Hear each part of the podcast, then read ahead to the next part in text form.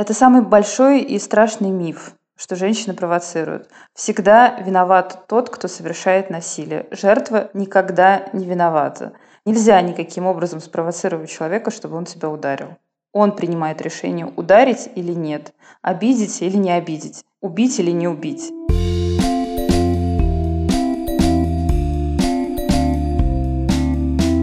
Всем привет! С вами самый честный подкаст о материнстве «Ты же мать» и мы его ведущие. Меня зовут Настя Хартулари, и у меня есть дочка Варя, ей два года и один месяц. Меня зовут Саша Давлатова, у меня трое детей. Сын Костя, ему 6 лет, дочка Маша, ей 13 лет, и сын Миша, ему 18 лет. Меня зовут Настя Красильникова, и у меня есть сын Федор, которому 3 года. Сегодня мы поговорим о ситуации с домашним насилием в период пандемии коронавируса.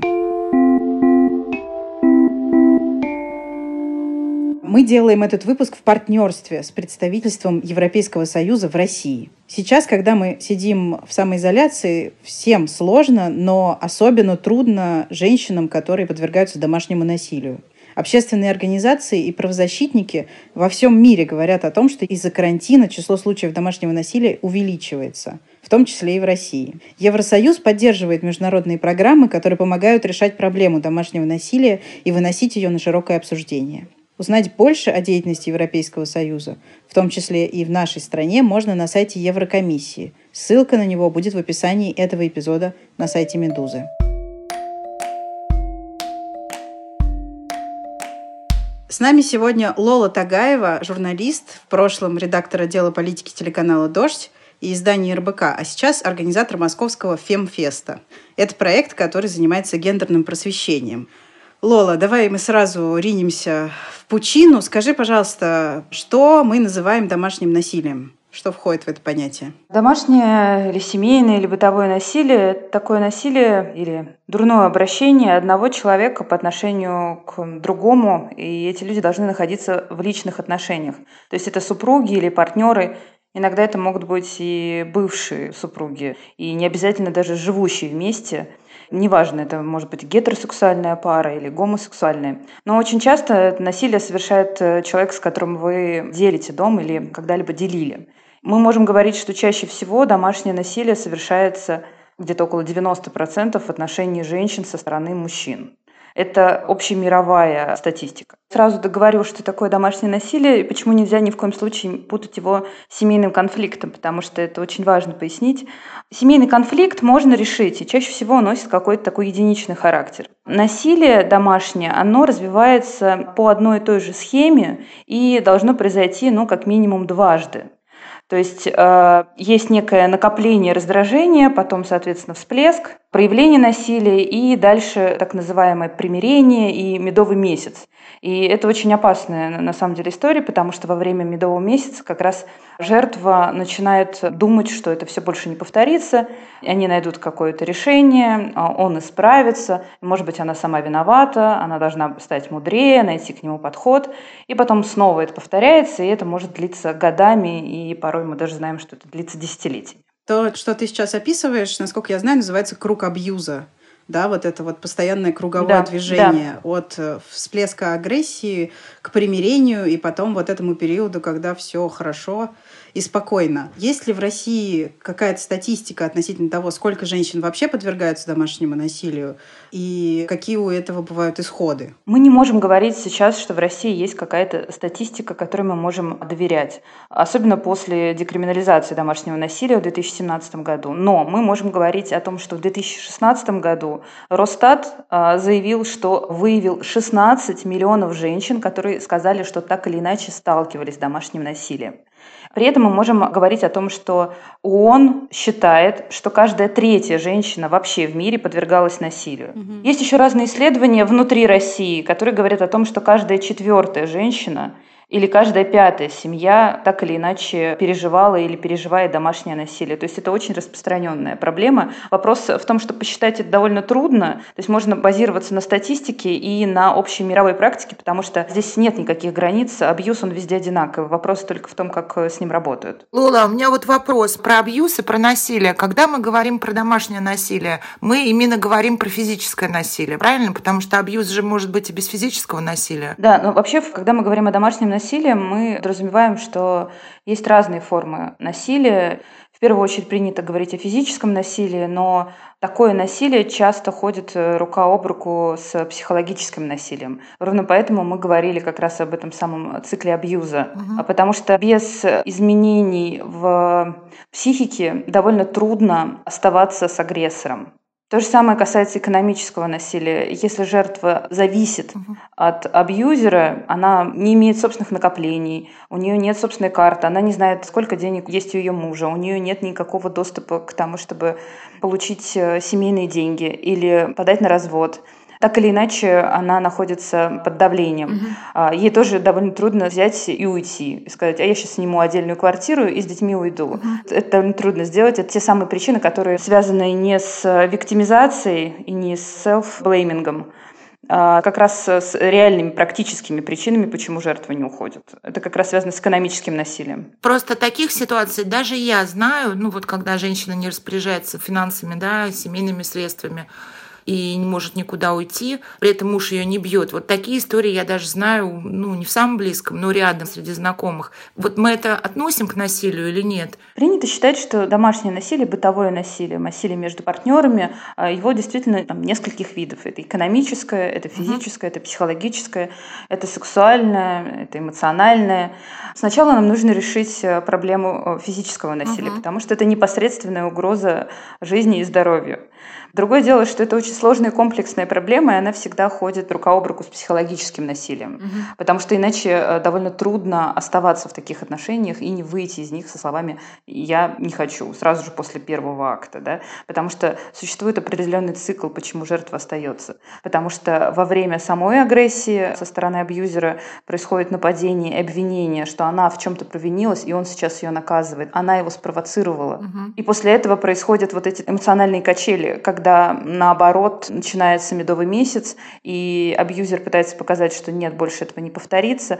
Проблема в том, что вот этот цикл, когда все хорошо, становится все короче и короче, случаи проявления агрессии становятся все чаще и чаще. Можно вспоминать те истории, которыми делились с нами женщины. Сначала он меня ударил через год после свадьбы.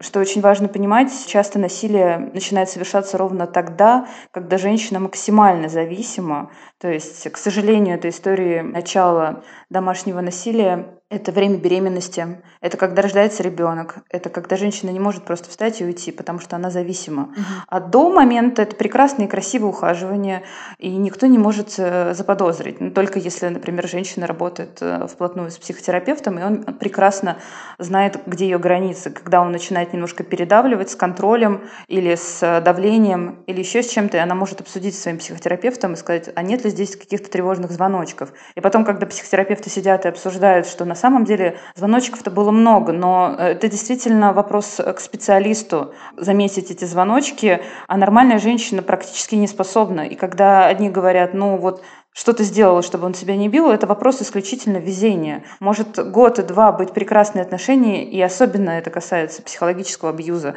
когда человек, склонный к психологическому насилию, первое время очень сильно старается привязать жертву всеми способами, не только заставить ее выйти замуж или жить вместе, или родить ребенка, но и в том числе открыть полностью ее границы, mm-hmm. то есть показать ей максимальное количество любви, привязанности, заботы, чтобы она просто поняла, что вот это единственное, она наконец-то его встретила, и сейчас начинается сказка, и полностью потерять контроль, то есть настолько довериться, чтобы перестать реагировать на звоночки, перестать э, даже думать о том, что со стороны этого человека может быть совершено какое-то насилие. И поэтому, конечно, это такая комплексная работа, и ровно поэтому люди, которые работают с домашним насилием, говорят о том, что нужна система адаптации жертв после выхода из ситуации насилия, из абьюзивных отношений. Именно поэтому и полицейские, и, я не знаю, в России это, может быть, женские консультации, и социальные службы должны знать о том, что между жертвой и абьюзером существуют особые отношения, из которых очень трудно выбраться в силу как раз вот этих этих вот эмоциональных качелей. Угу. И не, это связано не только с какими-то практическими вопросами, когда у нас одна семья, один ребенок, что скажут люди, но и это, конечно, всегда психологическое насилие. То есть, на самом деле, получается, что абьюзер ведет такую планомерную работу по извините, захвату своей жертвы на каком-то этапе. Так и есть. А, абьюз — это всегда способ установить контроль. Это никогда не партнерские отношения. Это всегда способ заставить, мы будем говорить, женщину подчиняться угу. любыми способами, неважно, психологическими методами или физическими. Она боится, что он ее ударит, и поэтому она старается быть хорошей. Она пытается угадать его настроение, пытается избежать конфликта. Вместо того, чтобы сесть и поговорить и сказать, слушай, мы партнеры или что вообще происходит? Угу. Насилие — это всегда про то, чтобы установить контроль. И при этом еще воспользоваться максимально уязвимым состоянием женщины. Да, естественно, на основе тех заявлений экспертов, которые давно занимаются этой проблемой, сделал такие выводы, что в первую очередь начинается вот этот абьюз с момента, когда женщина уже сдалась, либо согласилась выйти замуж, либо уже живет живет вместе, либо беременная, либо у нее есть ребенок, либо она находится в декрете. Но это при этом это не значит, что женщина, которая самостоятельно и зарабатывает, и у нее есть бизнес, и она, не знаю, вице-президент. Или даже я знаю истории, когда мужчина бил свою жену, которая работает в полиции. Ну, то есть, казалось бы, у нее вообще есть все средства себя защитить. Но нет, это все равно происходит. То есть случай насилия — это на самом деле лотерея. То есть, если тебя не бьют, это просто значит, что тебе повезло. Вот и все. С учетом того, что говорит ООН, да, что каждая третья женщина подвергалась насилию, это значит, что ну, практически каждая может оказаться на этом месте. Каждая. И если тебя не бьют, порадуйся, что тебе повезло. Точно так же, как если бы ты родилась, не знаю, в хорошей семье с хорошим заработком. Это не зависит вообще никак от твоих достоинств. А кто в России занимается помощью женщинам, которые столкнулись с насилием, и что для этого вообще делает государство? Как у нас устроена правоохранительная система? У нас э, с 2017 года статья 116 Уголовного кодекса, где были указаны побои в отношении близких лиц – эта статья была декриминализована. Что это значит в переводе на человеческий? Это значит, что больше ее нет э, в Уголовном кодексе, и это административное правонарушение. Точно такое же, как если вы перешли дорогу не в том месте. То есть теперь получается, что если я бью свою жену, да. то меня невозможно привлечь к уголовной ответственности я должна заплатить деньги за избиение жены. Самое смешное, что жена, получается, будет платить деньги, потому что этот штраф из общего бюджета, это 5000 рублей, и в условном регионе это не самые маленькие деньги. Угу. А чтобы, соответственно, пойти и получить какую-то помощь в суде, нужно доказать, что в отношении тебя совершается уголовное преступление, найти адвоката, заплатить ему денег, а абьюзера, соответственно, в суде будет защищать общественный представитель. Угу. Ему не нужно будет платить за это деньги. Но дело даже не в деньгах. На самом деле дело в том, что в 2017 году произошла декриминализация домашнего насилия, потому что таким образом государство подписалось по тем, что у нас нет такой проблемы.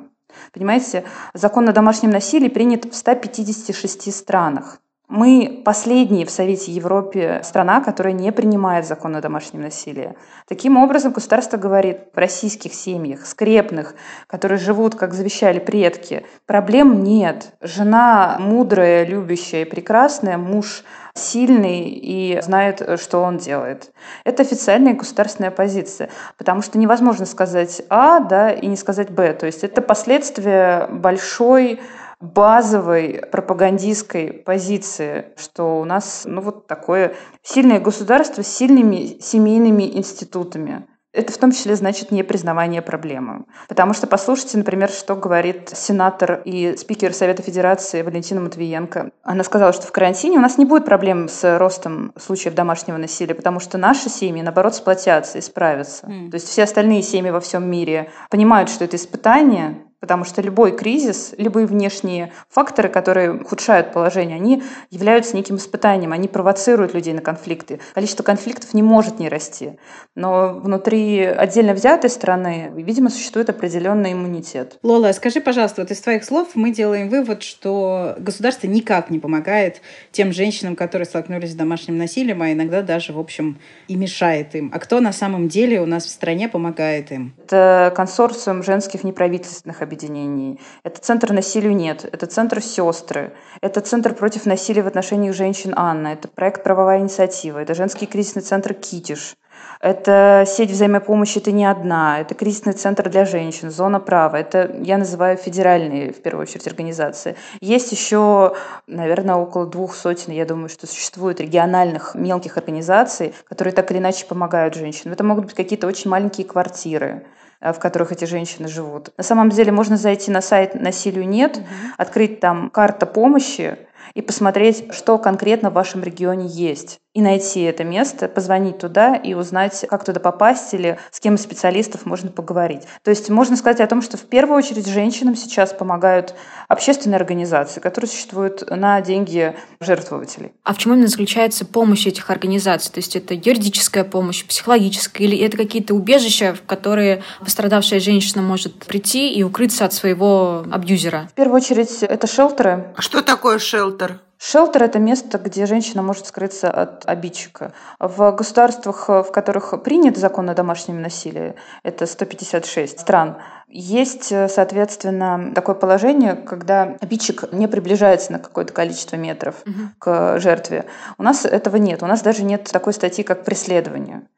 Поэтому, в принципе, никто не может защитить женщину. Сейчас она может только спрятаться в квартире или в доме, который организовали другие женщины, старающиеся помочь. Это называется шелтер. Угу. Я знаю истории, когда женщина 20 лет жила в состоянии домашнего насилия, и через 20 лет она сбежала в шелтер в другой город и живет там теперь. И мы с ней делали интервью даже для одного СМИ. 20 лет она терпела побои. И когда стало понятно, что он ее вот-вот убьет, она наконец собралась и смогла спрятаться. Но по идее должен существовать определенный охранный ордер. То есть она должна была принести бумажки, которые фиксировали побои, из э, полиции, она должна была принести, соответственно, заключение из травмпункта, и ее адвокат должен был в суде, ссылаясь на закон о домашнем насилии, отстоять ее право не встречаться и никаким образом не соприкасаться с обидчиком, потому что в противном случае он будет наказан вплоть до заключения в тюрьму. У нас этого нет. Это одно из основных положений, которые как раз и лоббируют те, кто пишет и отстаивает закон о домашнем насилии. Это очень важный момент, помимо там вообще в принципе признания факта.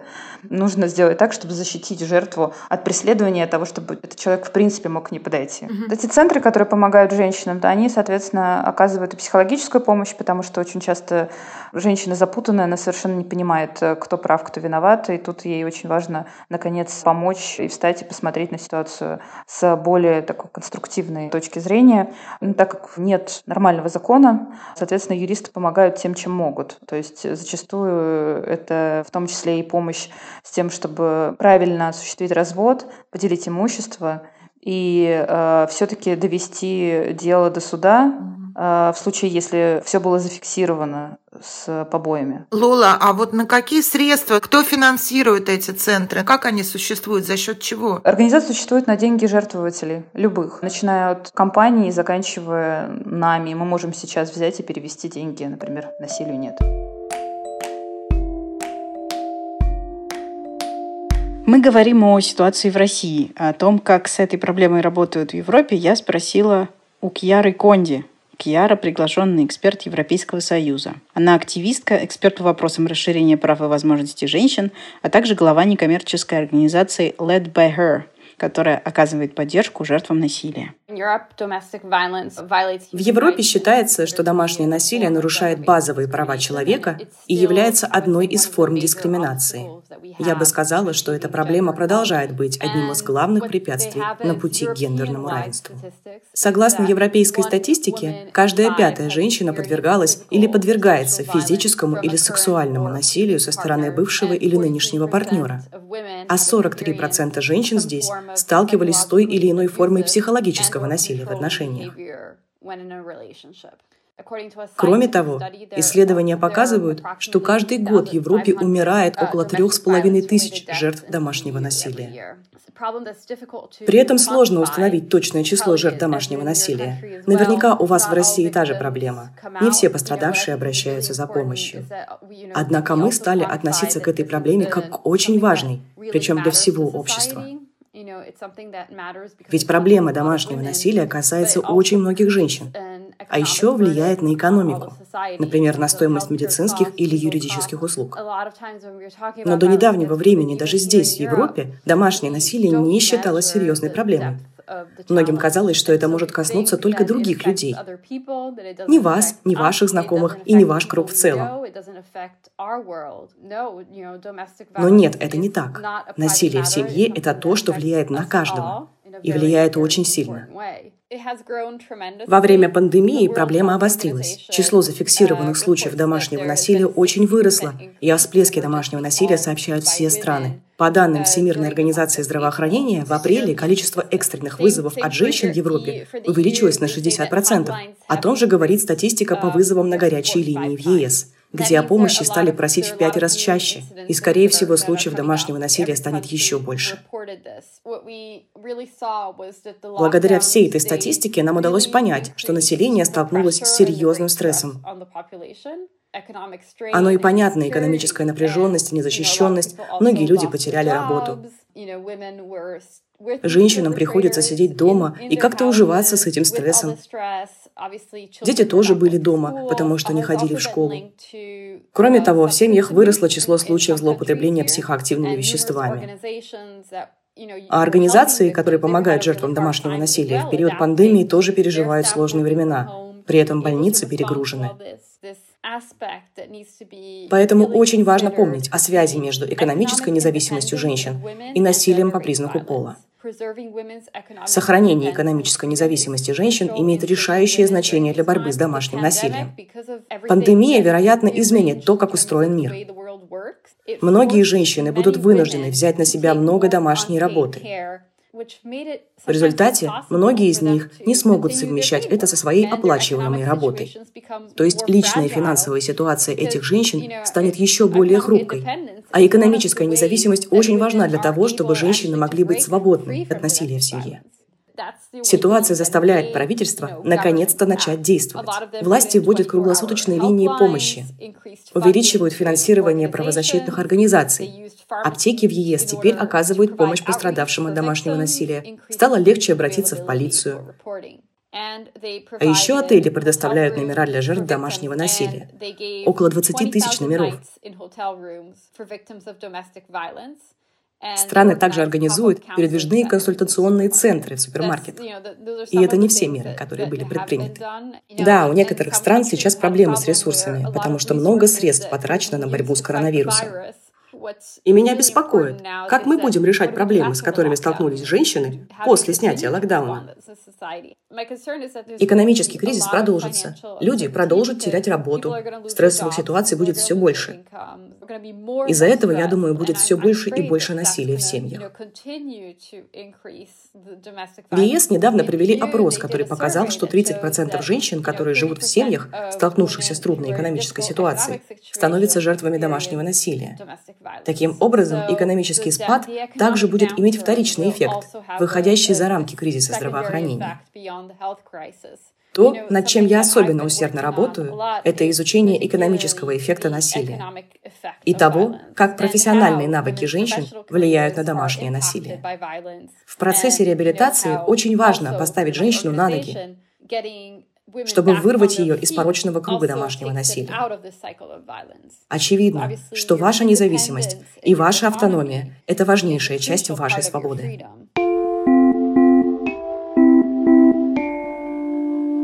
Лола, я сейчас буду задавать классические вопросы из интернета. Я тоже очень давно занимаюсь этой темой. Они всегда всплывают, и мне хочется, чтобы мы как-то очень коротко и четко в формате блиц интервью ответили на них тем людям, у которых они вполне резонно возникают. Я говорю резонно не потому, что я оправдываю эти вопросы, а потому что, как ты сама сказала, у нас пропагандистская машина работает так хорошо, что очень сложно поверить в то, что жертвы насилия не виноваты в нем. Итак, вопрос первый. А может быть, женщины сами провоцируют то, что мужья их бьют? Это самый большой и страшный миф что женщины провоцируют. Всегда виноват тот, кто совершает насилие. Жертва никогда не виновата. Нельзя никаким образом спровоцировать человека, чтобы он тебя ударил.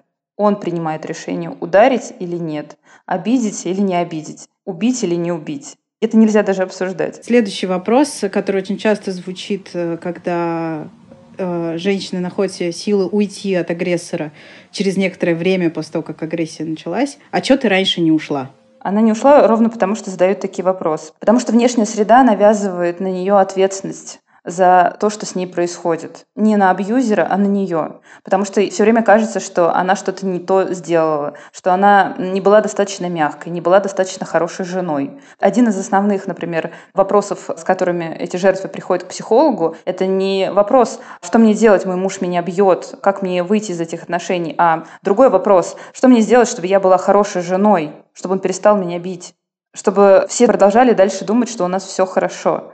Потому что очень трудно человеку взять и признать, что, к сожалению, я встретил абьюзера, к сожалению, мне не повезло. Я сейчас должна э, встать и уйти. Это довольно трудно сделать, особенно когда есть семья. И когда общество постоянно диктует эти стереотипы, что бьет, значит, любит, что жена шея, а муж голова, что жена может каким-то образом на него влиять, что, в принципе, изначально в этой патриархальной системе ответственность за атмосферу в доме накладывается исключительно на женщину, очень трудно взять и признать и сказать, ну нет, просто мне не повезло. Потому что есть еще такая позиция, которая довольно часто, я знаю, что транслируется очень плохими психологами, она звучит так. Он ведет себя плохо, потому что ему плохо. Сделай так, чтобы ему было хорошо. Ты же женщина. Угу. И это такой стереотип, который довольно часто транслируют, к сожалению, женские СМИ тоже. Как я сделала из своего мужа супербизнесмена, а как я сделала из своего мужа еще кого-то. То есть, в принципе, очень большая ответственность накладывается на женщину. И ей кажется, если я сейчас уйду, значит, я сдалась. Я не сделала того, что должна была сделать. Угу. Не вырабатывается в этой ситуации рефлекс. Со мной поступает плохо, я должна выйти из ситуации, в которой мне плохо. Женщину заставляют думать, ты должна сделать что-то еще, чтобы человек, который ведет себя плохо по отношению к тебе, вел себя хорошо. Угу. Это очень вредная установка. И она, конечно, опять же связана с патриархальной всей этой пропагандой. Угу. Мне, к сожалению, не получается коротко ответить. Мне кажется, что это исчерпывающий ответ. Пока ты говорила, я придумала еще один вопрос, прям вот из недр интернета. А вот мужчин же тоже бьют. Чего вы мужчин-то не защищаете? По статистике мужчин бьют все-таки гораздо реже. Потом мужчины, в принципе, крупнее и физически сильнее. И мы помогаем в первую очередь тем, кто действительно более слабый. И в этой ситуации женщина гораздо более слабая. Потому что она слабее физически, потому что очень часто, если у нее есть дети, семья, и вот эти вот все установки, которые на нее давят, она оказывается в гораздо более зависимой позиции от мужчины, начиная от каких-то экономических условий и заканчивая вообще общим осуждением. Женщина, которая рассталась с мужем своих детей, ни мама, ни бабушка, ни тетушки, никто ее не поймет. Повторюсь, это очень трудная, комплексная проблема, которая завязывается на предрассудках, которые все еще с нами, угу. которые пришли к нам через сто лет, они все еще с нами, что женщина ответственна за семью, женщина должна держаться. У мужчины нет такой позиции. Вы слышали когда-нибудь? Ты ни в коем случае не должен уйти. Ты ответственна за семью, ты ответственна за то, как себя чувствует твоя жена. Ты ответственен за то, хорошее ли у нее настроение. Ты ответственен за то, отдохнула ли она после работы или она ходит злая. Я практически нигде не видела каких-то таких публикаций. В случае с женщиной существует очень сильное давление. То есть ей в первую очередь нужно избавиться от э, собственных стереотипов о том, что она ответственна за то, хорошее ли у него сегодня настроение. Это изначально очень разная позиция. И с учетом всех финансовых, экономических и физических особенностей и различий в паре, естественно, мы помогаем женщинам. Но понятно, что насилие существует со стороны женщин в отношении мужчин. То есть наша задача говорить о гендерных проблемах. Я очень надеюсь, что появятся другие какие-то организации, которые нас поддержат и начнут помогать мужчинам, потому что мужчинам это гораздо труднее признать тот факт, что женщина его била, потому что это сразу делает его каким-то недомужиком в глазах российского общества.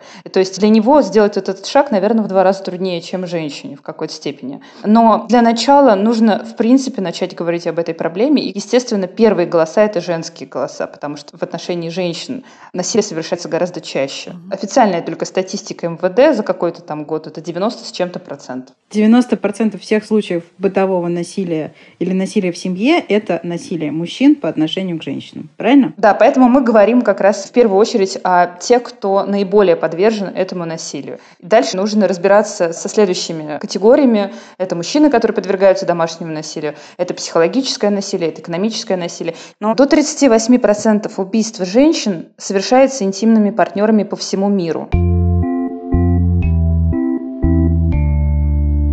Я недавно в своем телеграм-канале «Дочь разбойника» делала такую подборку о том, как разные страны на фоне пандемии, карантина и неизбежного всплеска насилия бытового справляются с этой проблемой. Там было много очень классных каких-то примеров, начиная от того, что там в Великобритании женщина может прийти в аптеку, сказать кодовое слово провизору, и он вызовет полицию, и заканчивая тем, что в какой-то другой европейской стране можно позвонить в полицию и молчать, и если ты молчишь, то это значит, что с тобой происходит ситуация домашнего насилия.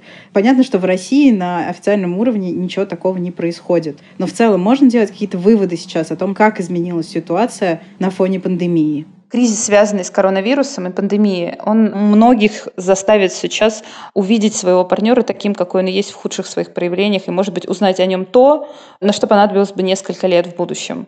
Нужно просто понимать, что это такая немножко лакмусовая бумажка, что все наши плохие, деструктивные стороны личности, те, которые могли проявиться, они могут проявиться сейчас в короткий момент. Не быть растянутым в течение двух лет, когда ты узнаешь, с каким говном ты, прости, живешь, а довольно короткое время, потому что кризис, он обостряет вот эти все вещи, это психологи об этом говорят, с которыми мы говорили, что сейчас, ну, с одной стороны, это, конечно, чудовищно, с другой стороны, вы сейчас очень быстро пройдете вот этот период и посмотрите друг на друга реальными глазами и поймете друг про друга все. Кризис так или иначе обострит эти конфликты. Этого нельзя избежать. Я могу сказать, что правозащитные организации сразу же, как только начался карантин, заявили о том, что будет происходить рост домашнего насилия. В ответ, то, что я уже говорила, спикер Совета Федерации сказал, что нет, наши семьи обязательно с этим справятся. И я видела новость о том, что МВД заявило, что количество случаев, связанных с домашним насилием, уменьшилось в апреле по сравнению, соответственно, с предыдущими месяцами. Что интересно в этой ситуации? В европейских странах правозащитники, активисты и государство сразу же сказали о том, что конечно же, количество обращений в полицию снизится, потому что жертвы будут находиться в ситуации, в которой им трудно дать знать о том, что происходит. Если, например, они находятся в одной квартире, даже очень трудно взять и позвонить, потому что у тебя вырвут телефон и, скорее всего, тебя накажут за то, что ты пытаешься сообщить о том, что происходит. Тебе трудно даже вызвать полицию, потому что сейчас полиция, во всяком случае в Москве, занималась тем, что следила за тем, чтобы люди сидели в карантине, а вместо того, чтобы приезжать на выезды. И вообще это сейчас, по сути, чрезвычайное положение не до бытовых, не до семейных э, проблем. Тем более, что жертвы довольно запуганы и думают о том, что а могу ли я вообще сейчас взять и кого-то вызвать? Может быть, мне стоит немножечко еще потерпеть. То есть это изначально две абсолютно разные позиции. Первая позиция, которая говорит, у нас семьи справятся, и мы обязательно покажем это статистически, и они это, конечно же, показали. И вторая позиция, которая говорит, что мы знаем, что статистика будет врать, потому что жертвы будут бояться обращаться. Поэтому, пожалуйста, давайте придумаем какие-то способы действительно сообщить. То есть это какие-то чат-боты в WhatsApp, это особые звонки, когда можно промолчать, но позвонить на определенный номер, и тогда тебя вычислят. Это какие-то действительно кодовые слова, это просто абсолютно разные позиции, как относится государство к этой проблеме. Да? Либо оно его признает и пытается конструктивно решать, либо нет.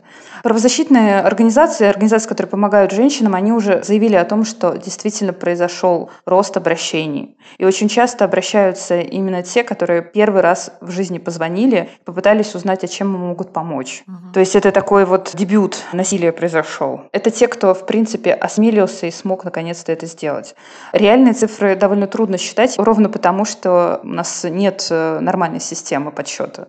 И потому что боятся в карантине кого-то вызывать и кому-то звонить и что-то рассказывать. Особенно, когда абьюзер стоит рядом и контролирует то, что ты делаешь. А я могу привести цифры на самом деле, для того, чтобы не звучать голословно. Угу. Давайте прям совсем цифру, мимо которой наше государство не пройдет. Цифру, которая отмечалась в письме, которое группа депутатов Госдумы направила на имя вице-премьера Татьяны Коликовой. Они сказали, что в марте 2020 года количество звонков на всероссийский телефон доверия для женщин выросло на 24%. Угу. То есть э, государство в лице вице-премьера, который курирует в том числе и социальную сферу, было уведомлено, что уже начался рост. При этом Московский кризисный центр «Китиш» уже сказали, что на 15% у них увеличилось число обращений, только в московский центр. А вот эти центры, места, куда женщина может прийти, они вот сейчас в условиях карантина, они работают? Как их работа устроена? Сейчас это довольно трудный действительно вопрос, потому что очень сильно зависит от региона. В некоторых регионах кризисные центры были вынуждены закрыться, потому что там не соблюдалась, соответственно, эта социальная дистанция, дезинфекция и так далее. Угу. И нужно обязательно тем, кто находится сейчас в регионах и нас слышит, просто ввести в Google название своего города и вбить, соответственно, там слова «домашнее насилие», «помощь», «кризисный центр» и посмотреть. Или же зайти на сайт Центра насилию нет, посмотреть карту помощи, найти в своем регионе это место, позвонить туда и узнать, работают они или нет. Все зависит от региона, как мы уже прекрасно знаем, у нас в стране не было введено общего положения, и каждый регион решает по-своему. Кто-то где-то работает, кто-то нет. А куда можно сейчас обратиться конкретно в Москве? В Москве можно также позвонить в Центр насилию нет. Телефон у них работает. Рабочие будни до 7 вечера, насколько я знаю, если ничего не изменилось. Также принимают звонки. Можно позвонить и получить консультацию. Работает все так же телефон старейшей организации тот же Всероссийский телефон доверия для женщин, которые пострадали от домашнего насилия, центр Анна. Это 8 800 7600. Лола, а скажи, пожалуйста, вот ты сама только что говорила, что далеко не всегда есть возможность позвонить, особенно когда ты заперт в одной квартире с агрессором. Представим себе ситуацию, что нас сейчас слушает женщина, которая находится вот в таких вот отношениях и не знает, что ей делать. Муж ее, например, бьет. Вот что ей в условиях пандемии, карантина, штрафов за нарушение самоизоляции, что ей сделать? Делать. И вот представим, что позвонить она тоже никому не может. Во-первых, есть соцсети этих организаций. Можно молча погуглить, что есть у вас конкретно в регионе. Погуглите, напишите им сообщение. Чаще всего телефоны мобильные. Можно написать в WhatsApp, можно написать на страницу в Фейсбуке. Потому что лучше всего, конечно, обращаться к тем организациям, которые есть у вас в регионе. Это, скорее всего, значит, что к вам могут приехать и как-то помочь, может быть, увезти в шелтер, если ситуация будет критическая. Так или иначе, существуют способы описать ситуацию письменно. Если конфликт перешел в крайнюю стадию, и понятно, что сейчас будет серьезное избиение, то нужно просто бежать. И дальше уже звонить с улицы, от друзей, откуда угодно. Лола, вот у меня была ситуация, ну, до карантина. Я встретила девушку молодую на улице с маленьким ребенком. Ее избил муж. Она схватила ребенка на руки и выбежала на улицу. У нее не было с собой ни телефона, ни документов. Я написала в Facebook, погуглила, мы позвонили во все центры, которые я тогда нашла. Я помню, центр сестры и еще несколько. Нигде никто не подошел к телефону. Было 8 вечера. Я написала в Фейсбуке, мне дали много советов. Телефоны были все те же. Я не была готова девушку привести к себе домой. То есть я об этом думала, но как-то оказалось не готова. Я предлагала деньги на такси, может быть, родственники. Ну, в общем, она посклыпывала, потом успокоилась, сама со мной попрощалась и ушла домой обратно. Что я должна была сделать? Как раз для этого государство должно признать проблему домашнего насилия, чтобы появились круглосуточные службы поддержки, когда ты звонишь, и тебе точно и всегда ответят, и это государственная ответственность. Понятно, что те кризисные центры, которые существуют, у них тоже есть какое-то рабочее время. И очень часто ситуация не настолько критическая. То есть, если она критическая, то человек просто берет чемодан, даже не чемодан, а просто документы и деньги и сбегает к родственникам, к друзьям, пережидает там ночь и потом с утра начинает звонить. Это вполне себе какой-то нормальный сценарий. Если есть время, да, не происходит конфликта жесточайшего прямо сейчас, но понятно, что, скорее всего, он скоро произойдет, потому что он всегда происходил, то нужно детально проработать план действий. Нужно найти в регионе центр, который оказывает эту помощь пострадавшим от домашнего насилия, узнать, как он функционирует, написать или позвонить, узнать, когда они работают и смогут принять. Нужно узнать, какой ближайший травмпункт работает, принимает он или не принимает, принимает ли полиция заявление. Можно попробовать узнать это самостоятельно или узнать в этом кризисном центре потому что, скорее всего, они там уже должны знать. Как по телефону, так и онлайн. Нужно узнать, работают ли эти шелтеры. Скорее всего, в кризисном центре вам тоже подскажут в вашем регионе, потому что они собирают эту информацию. Угу. Нужно понять, как нужно добираться до безопасного места. То есть либо кого-то из друзей попросить приехать, либо, соответственно, вызвать такси. Но ни в коем случае не делать это так. Ты всю жизнь меня обижал, сейчас я от тебя ухожу и пойду в полицию, и, соответственно, напишу заявление, и тебе конец. Вот ни в коем случае нельзя это делать. Уходить нужно всегда очень тихо, потому что самые страшные случаи, к сожалению, происходят ровно тогда, когда жертва хочет уйти. Потому что в этот момент агрессия становится зачастую совершенно неконтролируемой. И самые частые случаи убийства, насколько я знаю, происходят как раз в момент ухода. Поэтому нужно подготовить так называемый этот тревожный чемоданчик, собрать паспорт, документы на детей, все полисы, медицинские, социальные, деньги, лекарства, если без них вы не можете, чтобы не нужно было возвращаться. Если в вашем регионе нет такого строгого режима карантина, нужно уйти к родителям и друзьям, с которыми вы заранее договорились. И, соответственно, начинать отстраивать свою жизнь заново, понимать, что сейчас вам придется пройти определенные этапы.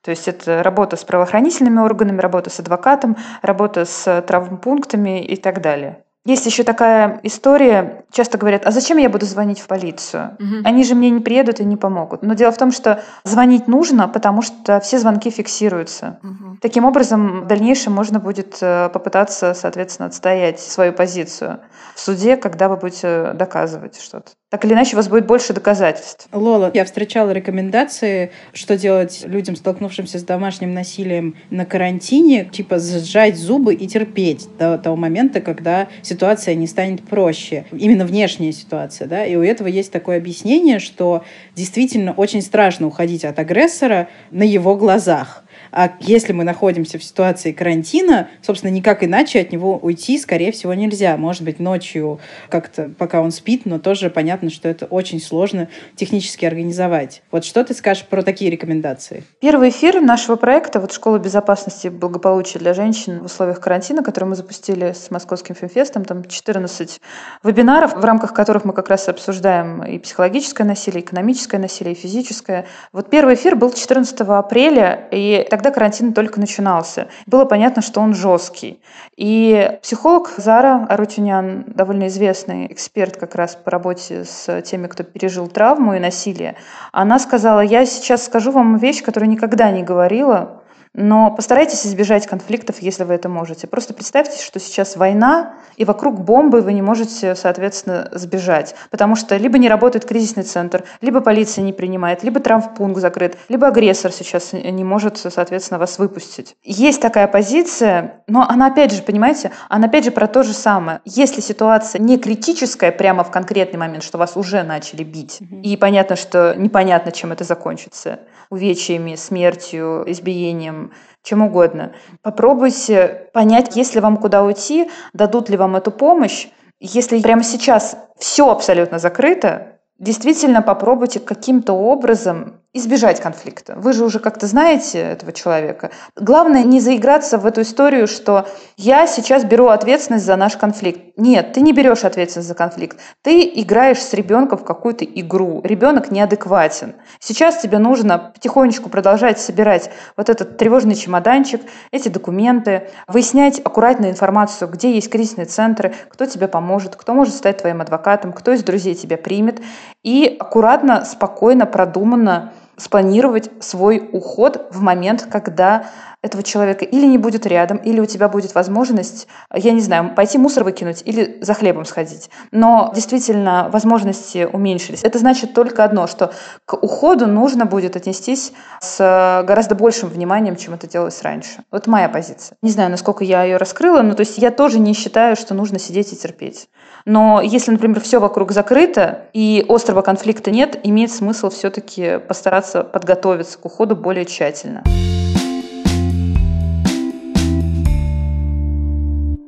А у меня вопрос такой. Большинство из нас сидим дома и, наверное, слышим соседей чуть больше, чем обычно, и мы понимаем, что там происходят регулярные случаи семейного насилия. Что мы можем сделать? Как мы можем помочь? При этом человек может к нам не обращаться за помощью напрямую. Если насилие происходит у соседей, нужно в первую очередь реально оценить свои силы и обеспечить в первую очередь свою физическую безопасность. Потому что если там, например, гигантский мужик и человек, который работает там, в правоохранительных органах, у него есть оружие и так далее, если вы будете туда ломиться, то, скорее всего, вам тоже попадет. То есть нужно заручиться чьей-то поддержкой еще. Угу. Например, написать в какой-то чат дома, да, что происходит такая история.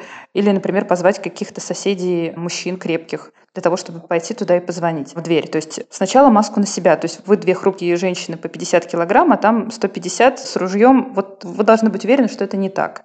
Если вы понимаете, что вот насилие происходит прямо сейчас, и вы его слышите, нужно дать понять обязательно, что вы его слышите. Если все в порядке, для вашей безопасности нет реальных угроз, mm-hmm. нужно пойти позвонить в дверь и, соответственно, сказать, что у вас происходит. Вызвать полицию, потому что так или иначе факт будет зафиксирован, даже если она не приедет. Даже если она приедет, она позвонит в дверь и остановит это насилие. Сидеть и бездействовать, конечно, категорически нельзя. Это в случае, если происходит акт насилия прямо сейчас. То есть мы звоним в дверь, мы звоним в полицию, мы пишем в чат этого дома или подъезда о том, что я слышу, что это происходит, пожалуйста, давайте поможем, кто-нибудь со мной сходите. То есть так или иначе, когда агрессор знает, что кто-то знает о том, что происходит, зачастую это может его остановить. Просто знание, что его слышат и видят угу. другие люди, и он может быть за это наказан. Если это происходит не сейчас, но вы постоянно слышите такие вот тревожные звуки из соседней квартиры, то попробуйте как-нибудь аккуратненько оставить ей свой номер и сказать, что вы готовы помочь. Только не надо ни в коем случае занимать позицию обвинительную не в отношении нее, что она должна изменить свою жизнь или что вот он такой отвратительный человек. Постарайтесь очень аккуратно и с пониманием, что это очень системная и трудная проблема, и существуют разные способы ее решения. То есть включить дипломата. Угу. Можно еще попробовать покидать в ее почтовый ящик всякие брошюрки со всякими разными центрами, которые помогают с этим справляться. Если у вас нет под рукой брошюрок, можно попробовать распечатать их э, сайта, этих центров. То есть ваша задача показать ей информацию и оказать ей поддержку. Как минимум показать ей, что вы ее не осуждаете, и вы не лезете в их семейный конфликт, но проблема трудная, и есть способы ее решения. Это если вы сейчас не слышите конкретный какой-то тяжелый конфликт. Если слышите, конечно, нужно срочно привлекать к этому внимание. Были истории, когда в одном из домов Москвы когда люди в чате начали списываться и говорить, а что происходит? Она кричит. Мужчины объединились, стали тарабанить в эту дверь. А полиция ехала очень долго. И мужчины таким образом спасли ей здоровье. Надеюсь, что все-таки речь не шла о жизни, но так или иначе они остановили это насилие. Когда женщина выходит, наконец, из этой ситуации домашнего насилия, совершив огромный рывок и очень какое-то волевое усилие на что ей нужно обратить внимание? Как ей восстанавливать свои силы? Как вообще наладить обычную жизнь после того, как ты, наконец, покончила с абьюзом? Ну, нужно понимать, что они очень долгое время жили в ситуации, которая их травмировала. И что так или иначе это не прошло бесследно, потому что им очень долго закладывалось чувство вины и чувство того, что они что-то неправильно делают, что они в чем-то недостаточно хороши, и от этого, конечно, в одну секунду нельзя избавиться. Поэтому ни в коем случае нельзя нивелировать, на мой взгляд, психотерапии, группами поддержки, и нужно дать себе время восстановиться. Просто сказать, да, моя психика в результате этих отношений была травмирована. Сейчас мне нужно потратить время и внимание на то, чтобы прийти в норму. Это потребует э, там, какое-то количество времени. Я на это готова, я себя люблю, и я собой займусь.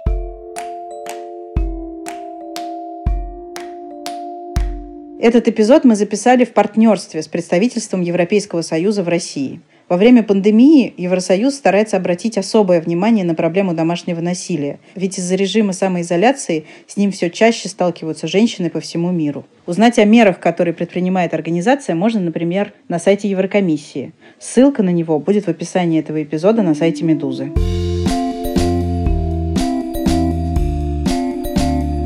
На этом мы прощаемся. С вами был подкаст «Медузы, ты же мать» и мы его ведущие Настя Хартулари, Саша Довлатова и Настя Красильникова. Напоминаем, что мы ждем ваших писем на подкаст собакамедуза.io с пометкой «Ты же мать», комментариев, оценок, вопросов и предложений. И не забывайте слушать другие подкасты «Медузы», например, подкаст «Сперва ради», где родительство обсуждают три отца, или подкаст про еду «Сложные щи». Всем пока! До свидания! Пока-пока!